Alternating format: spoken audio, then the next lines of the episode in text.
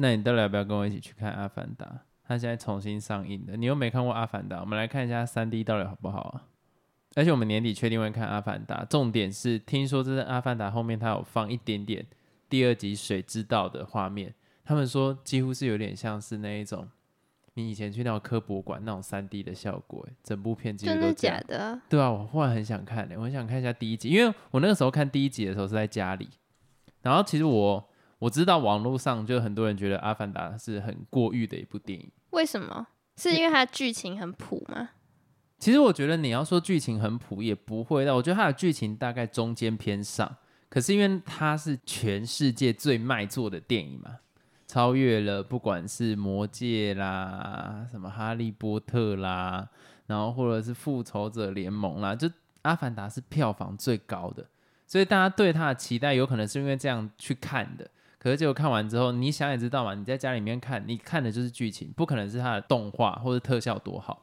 你只有到电影院去看，因为《阿凡达》是真的三 D。什么叫做真的三 D？就是你可以感觉到，就是那种，哎，我好像可以摸到它，那个水快要喷到你身上，对你知道我我不知道那个时间点大概是什么时间，就是三 D 好像是因为《阿凡达》出来的吧，我印象没记错的话。后来因为听说《阿凡达》三 D 很屌很厉害，然后我就很想要看三 D，所以我们那时候就去电影院看了《纳尼亚传奇》。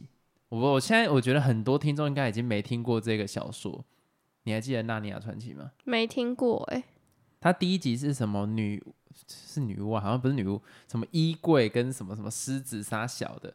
它就是哈利波特之后有一个系列也非常红，叫做《纳尼亚传奇》，然后还有什么什么王子，然后再接下来就是波西杰克森。哦，波西杰克森，对，所以他的阶段有点像是在我这个年纪要大不大的人会听过的，因为那个时间段很多人会去买他的小说来看。所以你去看那个《纳尼亚传奇》，哎、我觉得你一定有看过，因为他是一个他的过程刚开头，他们就是一群正常的小孩，我记得没记错的话，然后他们去那个衣柜打开，可以到有点像是到异世界的那个不知道啊，感觉。完全没看过啊。你是看是三 D 是吗？对，我是去看三 D，然后他的小说内容是在写说，好像另外一个世界，他们的王是一只狮子。现在快要被什么女巫快快要被杀掉，然后他们就去帮他，然后他们就变成是有点像是那种英国王家护卫队那种概念，他们就穿盔甲帮他战斗。我觉得这个一定有人看过，因为我们家有这个小说了。他第二集好像是什么王子就对了。好，重点 回到电影本身，那个时候我们在看那个电影就很失望哎、我看的是三 D，你知道就只有什么东西是三 D 的吗？打开衣柜的时候，不是，只有字幕是三 D。哈，那它这他妈样也可以叫败三 D 从《阿凡达》之后开启大三 D 时代，就真的很多电影明明没三 D，它也硬给你说有三 D，可是实际上都只有字幕会飘。它的三 D 不明显到什么程度？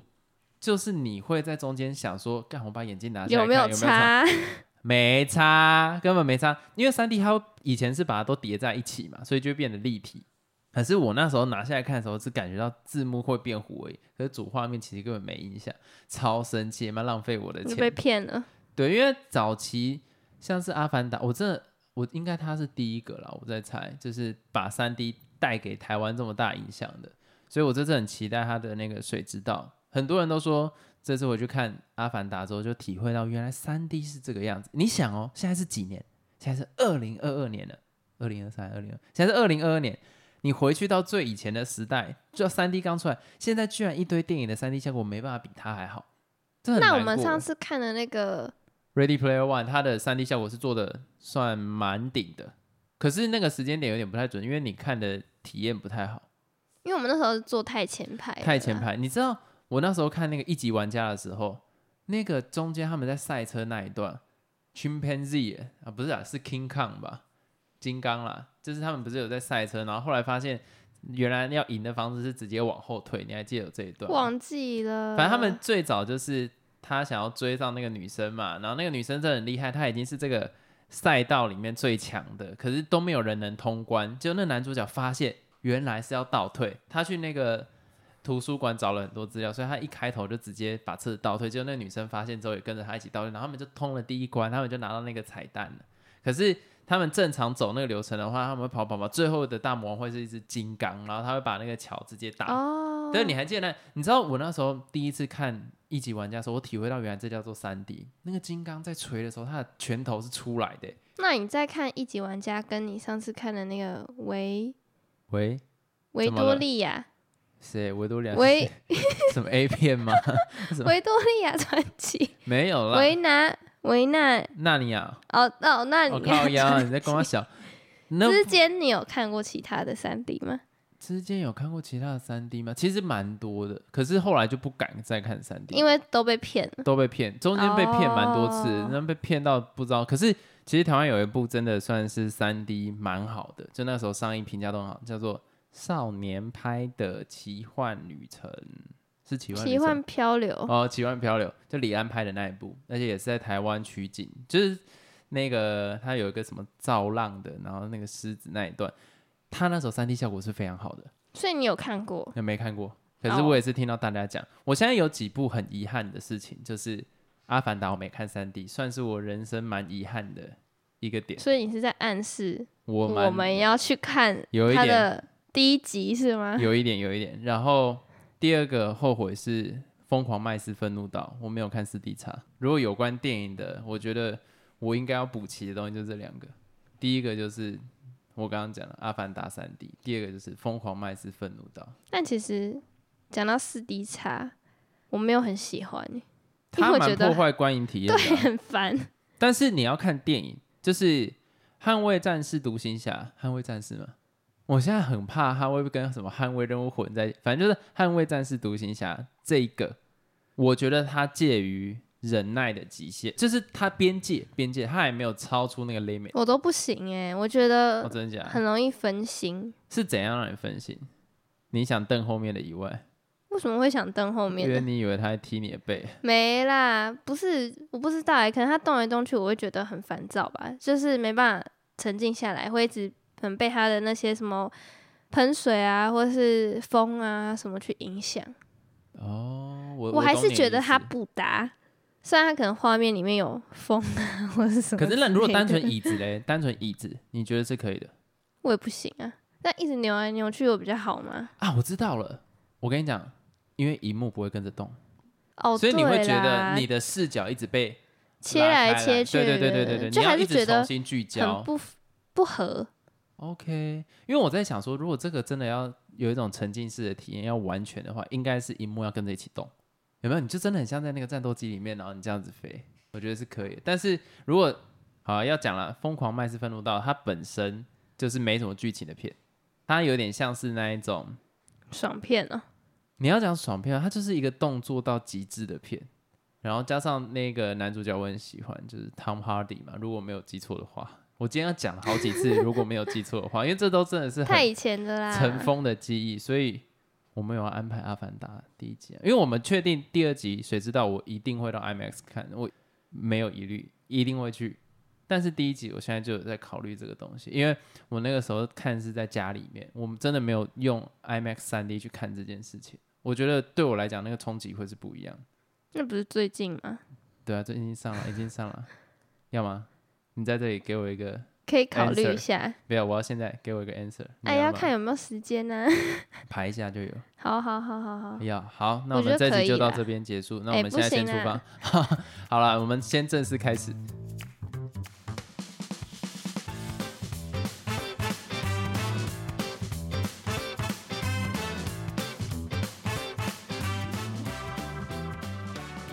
Hello，大家好，我是老陈。我在查票，等我一下。哎，呃，哎，等下我刚刚讲来，哦，对，你是谁嘿嘿，我 Golden。你知道最近我看到一个频道，我还蛮喜欢的。哦，可是我忘掉他名字叫什么，什么东等我一下，等我一下。就是他有在讲有关于那个轮椅族。啊，我有看到哦，对，其实我看的是蛮，什么 Chairman 哦，呃，Chairman 是其中一个，我看到是那个女生的。哦，不一样，那我们看到是不一样。可是他们有一起合作，就是不知道我看了有一点感触，就是我平常啊看到那一些，就我可能在捷运或者在学校看到那种无障碍厕所，就会觉得很理所当然的一件事情，看过去就看过去了。可是他们有一集啊，我一定要讲出那个女生的名字，不然我觉得这样很不尊重。我找到了，我相信大家最近应该有被他这个演算法推到了，因为至少我跟老陈刚刚还蛮有默契。对啊，我想说奇怪，这不是最近有在看的吗？那如果你们没有被推到的话，就代表我跟老陈真的有默契。好，重点那个频道名称叫做“轮椅女孩雪莉”，她第一部推播给我的影片，哎，推播是不是中国用语啊？推荐啊，推荐给我的影片是一集。谁叫你平常都会看那种？不要在那边呛了。他说。标题他写我坐轮椅后最不喜欢听到的十三句话，就是看他在讲这些事情，然后看到他们在讨论无障碍厕所或者无障碍设施，会让我觉得有一些我们很正常在看过去的东西，对他们来讲那个是非常重要的事情。我觉得这个用讲的很无聊，可是你看我等下可以分享，体验会很，因为我那时候看完才知道说，哦，真的我们平常可能不会去注意到，就觉得说，哦，就是一个坡道什么的。但是对他们来说是非常重要的东西。对，因为我们太多选择了，所以我们不会去思考说这个东西对我会有不会有什么影响。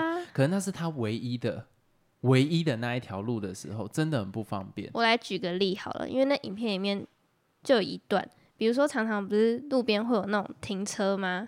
有些人就会停在那个人家那个坡道那边啊，像我们这种，你懂吗？就那种斜坡啊。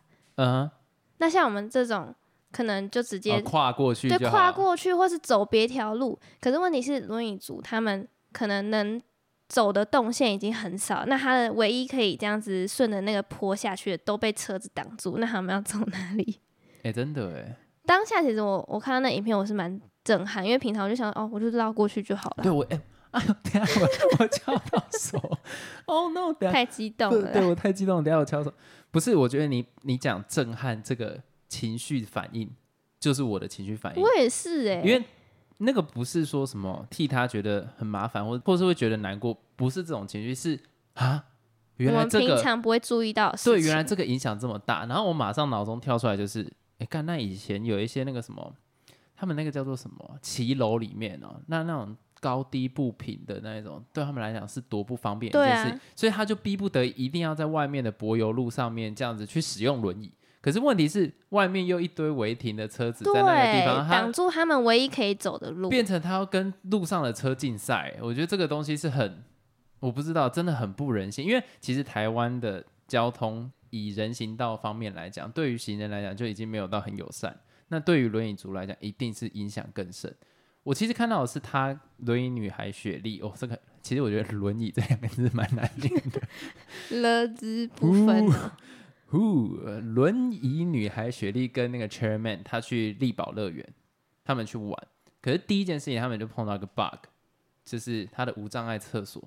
那个雪莉她的轮椅是电动的，没办法进去，因为她的那个无障碍设施的门弄得很窄，就是正常轮椅才可以进去，可是电动轮椅会进不去。那他等于当天没办法上厕所。然后同时，像是里面有一些坡道啊。都不是真的为轮椅族设计，因为你要替轮椅族设计的话，会有一些规范。对，可能那个角度不能太斜，什么？对，而且其实我看到，因为那个 chairman 好像是用手在推，对不对？嗯。哎，有些坡道真的太斜的时候，那个他会往后翻呢。对啊，所以我看到那个影片的时候，其实这个就有点难过，因为会感觉事情做一半，就有一个坡道，它是给什么什么。什么可以推婴儿车啊，然后也可以推轮椅的，然后他就只是为了避免那个规范而已。去设计的人，并不是真的在使用的人，所以能这样讲吗？可是我觉得这样子讲会不会又有一点太超意啊？我觉得可能有时候我们觉得这样子就 OK，我们可能没有看到全面性的问题，就觉得说，哎，我设一个坡道就好啦，但是可能没有想到说，哦，可能太倾斜角度。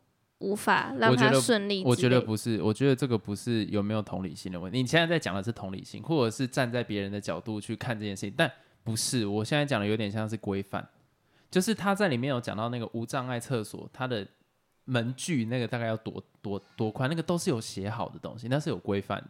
哦，是有规范。他只是为，就是我觉得台湾很多人做事情呢，好了，不要再讲这一块。可是我就觉得很多人做事情就只是我有哦。政府规定我要给你一个，我已经给你了，就这样，让我感觉是这个样子。其实不知道我在看那个有做但没有做对，然后中间他还有一个去玩一个行程，就是断轨。我相信有爱去游乐园，大家都知道，以前月梅的断轨嘛，现在变成力宝嘛。中间都没有说有搭轮椅的，就是没办法去搭这个设施。可是很尴尬的事情是，他轮椅他有个坡道哦，他是有坡道，所以他们就有进去，就进去到中间要再往上的时候，发现要变楼梯。干，那你不会一开始就不会去替他们去思考？可是我也必须很诚实的讲一件事情，就是我当下冒出来的第一句话，就是我心里的第一句话。接下来讲的很反社会，我就会觉得说，如果什么人都要顾，那哪有那么多时间？很多重要的议题都没有办法顾了，要怎么样顾到这些人？因为我必须带出我脑中第一件想的事情，其实会是这个，就是资源有限，真的能分配到这么多人吗？我脑中不是这样想哎、那你想的方式我那时候我刚刚不是提到一个例子嘛，就是那种斜坡啊，可能他们唯一可以走的地方，然后被那种路边违停的人停走了。我第一个想法是，哈，那以后我停车不要这样随便乱停。哦，我觉得这是好事。可是我我在想的事情是，因为整个整个社会的资源就有限，那你要说这个资源能满足所有的人嘛，本身就有点困难。所以我会觉得说，不管是自己个人的公司啦，或者是那一种政府管辖不到的地方，这就是他会选择便宜形式是正常的。那我会觉得，真的该负起这个责任的是政府，你的法规应该要订立的很严格，来保障他们的权益。不然你指望一般的公司行号或者是一般像好像讲那个游乐园，我觉得如果今天是我啦，我也不可能想的这么详细，因为我要顾的族群可能有很多个，你懂我意思吗？懂、啊？我现在讲的是很自私层面的，可是我相信大部分人的想法会是这个样子，因为我会把这个提出来，就是我当下的脑袋瞬间跳出来的是这句话，所以我觉得这是很多人直觉会跳出来这句话，就是说，那我今天顾你的权益，那其他人资源是有限的意思，就是那顾他的权益会不会旁边有一些资源就被压缩到了？可是真的在用这些人的比例，这个听起来很现实，可是我我会觉得说，如果以元方的角度，或是以一个公司他在思考的角度，会是这个方向。所以唯一能制衡公司这种思考方向，或者是让他没办法思考的方式，就是法规定的非常的严格。我觉得你讲的蛮有道理的，可是我觉得有一些基本的该有的都要做到，就像是你都要做了嘛，那你就要把它做到完整，不是说可能做一半，我有给你一个斜坡这样就可以。大部分的心态都是，哎，都被规定要做，就大概做一做，反正能带过去就好。因为做完整就会压缩到其他的资源。像我那时候看到有一张图片，就可能那影片下面有人贴一张图片啊，然后那个上面写说什么无障碍走道吗，还是什么的，然后那个路小到连人可能都走不过去，然后他还贴那个标识，我就觉得很好笑。就很好笑啊！这跟我刚刚讲那个一样，无障碍厕所，你然后都然后进不去。哎、对，进不去，那你你贴这是什么意思？就可是要怎么讲啊？我觉得公共政策方面这一块，我就会认同你讲的，应该要有更多真的有这个需求的人加进去讨论，然后定出一套规范。因为我觉得最大的问题真的在于说，我们看的角度不一样，他们看的就真的是从轮椅上去看这个世界，可是我们是由由上这样子去啊、我们这样看得很清楚啊，有啊，可以啊，这里有啊，这里有啊，所以这个真的角度要转换。而且真的在看的时候，好了，我要讲另外一件，我觉得让我觉得自己有点也是真的需要改进的地方，就是那个雪莉，她有说到，很多人会问她说：“我可以坐看看你的轮椅吗谁会这样啦？？”我就是会问这种话的人，就是太没品了吧？没有没有没有，我觉得我觉得出发点不是因为没品，是真的好奇，就是坐起来真的，因为看到电动轮椅会好奇。可是我觉得讲这种话有点冒犯到人家、欸，你觉得冒犯的点是什么？就你还要请人家起来，然后让你试玩。没有没有，他不一定要起来，有可能他在课桌椅那一边，或者是他不是坐在那个轮椅上面，可是他轮椅就是放在旁边。哦，那我觉得还好。如果是人家正在坐轮椅的当下，然后你还请人家起来，谁会这样？不会这个样子好不好？靠腰啊！我以为是这样。可是对他来讲，就是他有说到这个问题也会让他不舒服，因为这个东西等于是他的脚。哦，然后其他人讲这句话就是想要玩一下、试乘一下对对对，这个是。对他来讲很重要的工具，这等于是他的 body。然后就你跟他讲说，哦我可以做一下，然后而且你通常会讲这种话，我可以我都可以直接想，会讲这种话，包括我自己，就是哎、我可以做，你看你人很酷哎，他可以这样子动来动去，你这样是会觉得很轻松？就是我觉得我脑袋会跳出这种话，可是当下是没有顾虑到别人的啊观感的，所以我觉得这也一样是视角的问题，所以我很欣赏他把这个问题排出来。那我们可以了解一下这个状况。对这个状况，而且我真的觉得，不管是什么视障啊，或者是那一种，就是我觉得社会上比较偏弱势，还有发声权利的，就应该多出来讲碰到的困境。尤其我很早以前就有看到一部片，是有关于搭公车，他们坐轮椅要搭公车是多麻烦的一件事情，嗯因为很多公车司机会直接略过。就直接开走了，对，太麻烦。为什么公车司机要开走？其实很简单，不是说好了，其实就是 就是觉得很烦，还要放一个坡道，然后还要这样帮他推上去什么，然后还要再卡一些固定他轮椅的东西什么之类的，就是要花很多时间。对，然后讲到这个，我要忽然扯到公车。最近不是有一个新闻，是那个公车司机他中间有一个乘客按了下车按的 啦？是谁按的啦？给我出来讲！然后再整个发疯吗？我要批评的不是那个公车司机，我其实蛮能理解，因为我觉得台湾人普遍都有路怒症我。也觉得，对面我自己就有一个哎、我的程度没有到很严重哦，有 不是不是不是，假如说一百趴的话，我大概几趴？一百，屁啦，那，你你觉得你自己有没有？我觉得我有，但是我没有到，我可能连五十都不到。那是因为你没开高速公路，或者是真的我有开啊，只是可能经验还没有很足。但是我觉得，管你经验有没有很足，你只要开上去，然后会异常暴躁，然后有时候会做出伤害可能同车人行为的时候，就是我。没有做出伤害同车人行为，好不好？你确定？我们先，反正我就说，我觉得他那个时候在，我记得在大直吧，我觉得那里那么塞的话，我觉得他暴暴怒是很正常的，但是他不应该，因为这是工作，所以他不能把这个情绪露出来。好，我先我这件事情就批评到这边就好，因为我觉得那不是重点，没有，你只是觉得怕等下被演上。不要吵。但是我觉得我我近期观察下来，我发现有一件事情以前比较不会发生，现在很常发生，就是没按铃坐过站这件事情，好像越来越多。那什么意思？就是以前可能在我小时候，真的你要下车就真的会按铃。可是我近期在观察大家的时候，我会发现好多次都是已经快要到了，都没有人想要去按，都到最后一刻才按。可是在我小时候的时候是，你只要过了前面一站，马上就会有人按下一站的。那就是我啊，我一定会按啊。对，可是现在越来越少，好像大家都有点懒得。没有，大家就在看说谁要站起来，谁，要站起来。以前不会啊，以前不会，以前真的是以前不会吗？不会，一怎么可能？一过站马上就按，就是马上按，就是下一站到了就下来。哦现在真的是大家都会到最后一刻，甚至来不及按。所以上一次你才会就是这样坐过头嘛，然后走很久的路才到前。对对对对对，我就会觉得说应该都会有人按，以前真的不会这样子，以前那要问你呀、那为什么你不按呢、对，所以我就在想这个转变是为什么？对，为什么？我以前就是会第一个按的那个，我现在不知道社会化之后就觉得不要出风头嘛，因为也不用出风头，你要下车你就按铃啊。可是它就是一个动哦作，因为你可能会吸引到别人注意，对其他人都坐着，你突然站起来，人家就会往你那里看。对，就是那种感觉，不会，因为我要下车啊。因为像我，我从以前到现在，我一开始啊，我反而跟你刚好相反。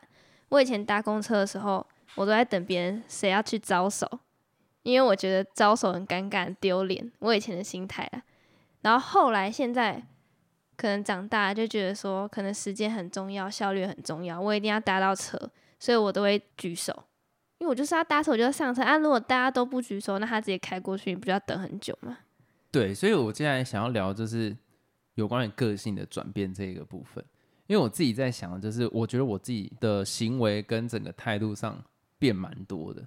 我以前真的是很矮小，只要一过马上就按，因为我想说干，我不要到时候没按到，烦死了。对啊，可是我现在真的就是会拖到最后一刻。上一次我太太晚按，这是 有当然坐过站就不要讲。可是有一次我太晚按，然后那司机还念我，他说下次可不可以早一点按呢、啊？我想说，对，因为人家如果可能在内机向道，还要帮你切到外面，是多么麻烦的事情。而且有时候车少就算，车多超。可是他必须要很有耐心的讲，因为我是照着规则走的、哦，我没有过站才。但现在的司机好像都现在司机真的是素质堪忧哎，好生气！我现在蛮怀念宜兰的，宜兰的那个我必须再度肯定跟重申，宜兰的公车司机是我碰过态度最好的，的尤其那个格马兰客运是小小小车子那个嘛，小小车不是子个个，哎、是格马兰，好像是格马兰，对吧？就是他们自己县市内在跑的，哇，真的素质我这么一等一的，那个没有很亲切。没有必要讲太多，就是真的是。哦，那司机还会跟阿妈聊天，聊到哦天昏地暗，真的，太厉害！而且那阿妈很明显就在瞎聊，烦死了。所以我真的觉得那有差啊。桃园对那个阿妈的态度就是，赶紧坐好了，等下跌倒啊被告。对哎、啊没没乱讲，真的是这样。你可不可以坐好？哇靠，我当狗叫，超真的啊，超过分的。所以我觉得真的有差。台北的我不知道，台北感觉被客诉的几率蛮高。可是我跟你讲，哎、我这样会不会被告？可是桃园客运跟中立客运素质真的是一等一的真的啊、连我这欸种这么乖的，我都会被司机念了。你是被念什么？其实我有点忘记，反正那时候我就上车，我就是按照正常程序，我也没怎样啊。那他反正就骂我，我觉得莫名其妙。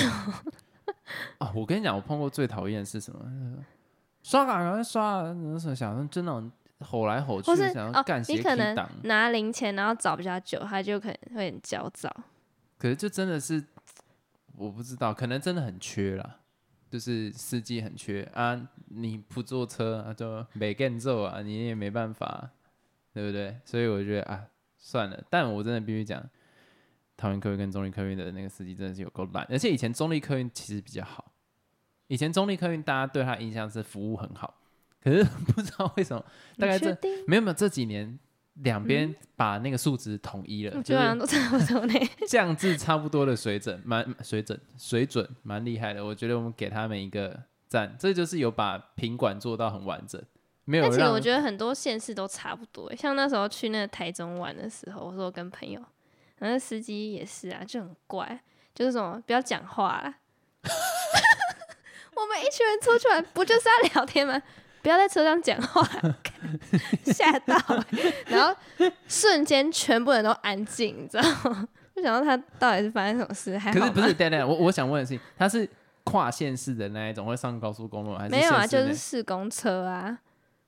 但我有想到说，会不会疫可能疫情他有可能怕那个传播什么？可是我就觉得，妈是受教育不够多，是不是？那也他说，哎、像疫情期间，大家讲话就是尽量轻声细语，就是比较不会让病毒传播。就我觉得可以，但就是你用可以这种方式讲、你啊，连讲都不能讲啊，就是安静这样。感觉是单纯有病啊！算了，以前都会觉得司机都一直被车上人欺负，因为他们都会写说不要饮食，然后还是有一堆低能儿偷偷从那个袋子拿那个麦当劳薯条起来吃。这真的是蛮白目的。对，但是近期都觉得好像是司机在 欺负乘客。而且说真的，我觉得桃园那个素质太差。我对台中的印象其实还算是 OK 的，台中的蛮 nice 的，就是你问他问题，他的态度都还算不错。宜兰的是最好，桃园就真的是我从小到大印象中烂到爆，真的是给他一个赞，蛮厉害的。哎、不是，我们刚刚不是要聊个性，然后就开始批评。而且我那个时候去那个桃园客运还有中立客运的那个 Google 狂打一颗星，然后一直客诉，干都没有用，根本感觉他们没在听。那上面还写说我们都很重视你的意见，我听你在放屁，没有啊，根本没有，那个态度烂跟屎一样。可是我很佩服，就是好，我现在你看人家都说我这样两边都不想得罪，对我就是这个样子。我很佩服，就是中立火车站那个地区不是有个桃园客运的总站，嗯，我很喜欢那个阿北，谁、啊？就是有一个每次会叫车号的，就是每一次都会换啊。呃九零二五九零你可能不常搭车，因为没有没有，我我有一我以前很常搭，会有一个比较精瘦的阿北我，不知道、啊。对你那个时间点是你没很常搭车，不是，我现在很常搭，就前阵子啊，都不同人啊。他后来有交棒给偏年轻的，就是大概五六年前吧，那个时候都是一个蛮精瘦的阿北，然后他会叫的很卖力，就是这样听起来好色哦，就是他说九零二五九零二五，然后或者是什么一六九一六九，你就会觉得说他很投注在这份工作里面。你有没有想过，他其实是因为被骂之后，他必须装的很热情？没有没有没有，因为他一直以来都是这个样子，所以让我其实那时候都觉得，哇，他让我感觉到那种工作职人的那种感动，你知道吗？可是后来就是他好像交给一些弟弟，而且我之后就没有再坐公车，就比较少，几乎几乎没有了，就比较不知道他们现在的状况。好啦，回归到其实我们这集的主题是要定调在个性上面，可是不知道为什么聊公车聊这么久，突然有点太气愤。有点太有点太生气。我们好像每次讲到生气就不用想话题，还是以后我都尽量生气好。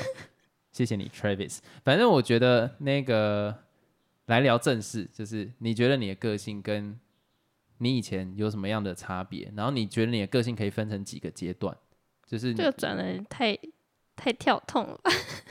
要不然怎么办？那个自己还是要有主轴吧，从阿凡达到那个什么轮椅，再到公车啊，没关联，好，然后再到个性。其实我们这集主要是要聊个性，所以你赶快，我已经拖够久，快点。我个性，我觉得我转变蛮多的啦。从什么阶段开始？你你有几个个性？好中二，什么我的英雄学院吗？我几个个性就是你有转变过几次？一次啊？为什么随便这样？那你报应几次？那你觉得他这个改变从第一次到现在是为什么转变？单纯就只是因为荷尔蒙不一样，还是我觉得我真的被你影响耶，不是就我们两个？是一个往不同方向前进这样子。就原本我以前的个性是那种很内向，然后蛮好相处的，我自认为 等一下等一下等下，很内向。可是假如说有人找你讲话，你会害羞，然后不敢跟他讲话，还是你还是有办法正常跟他沟通？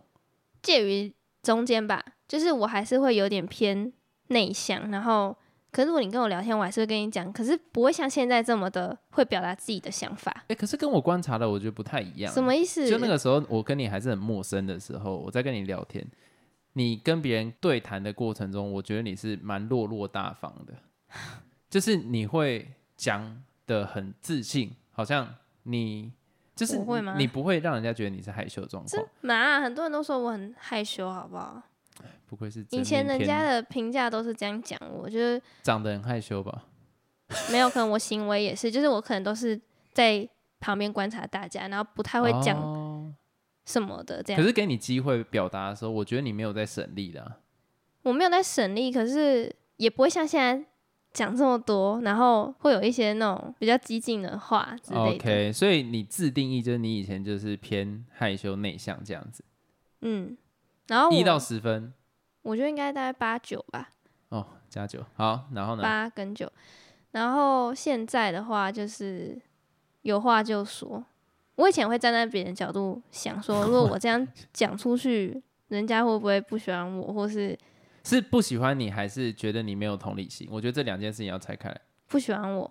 哦，但我 OK 现在遇到什么事情，我觉得不对或者怎样，我就会直接跟你讲，或是我觉得哪一个人怎样。以前比如说人家都会聊八卦，说别人坏话什么的，是我以前都是说那种，哎、不会啊，我觉得他也蛮好。其实心里也觉得说那个人点点点点点，但是我都会说什么，哎、不会啊，我觉得他还好啦，没有你想的这么糟。可是现在的我，我会直接说，哦，对啊，他就烂了。哎、可是我觉得我我要重申，刚刚为什么要问你这个问题？就是我觉得有些人是做自己，但是没有想到别人的感受，这是不好的。但是你如你如果以前讲话是为了要讨好别人，所以你不这样讲，那我觉得这个想法是错的。